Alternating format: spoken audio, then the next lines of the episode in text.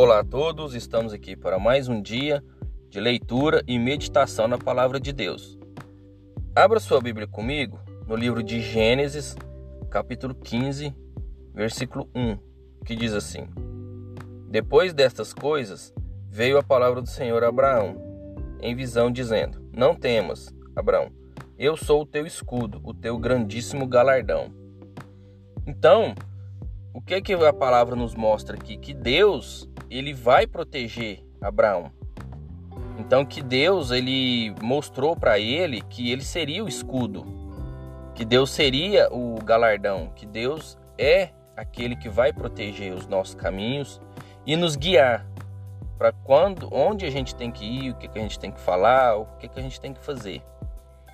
Então que a gente não, não se precipite nem se desespere, achando que estamos sozinhos no caminho.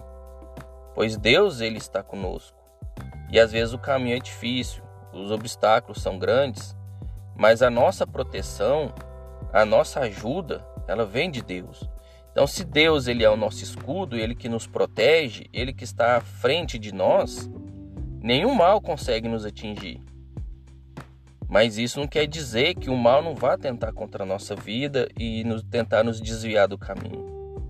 O mal vai tentar. Mas que a gente não esqueça que a gente tem Deus para nos guiar, para nos fortalecer. Aí a gente consegue vencer o mal. Pois com a proteção de Deus, não há nada que nos atinja.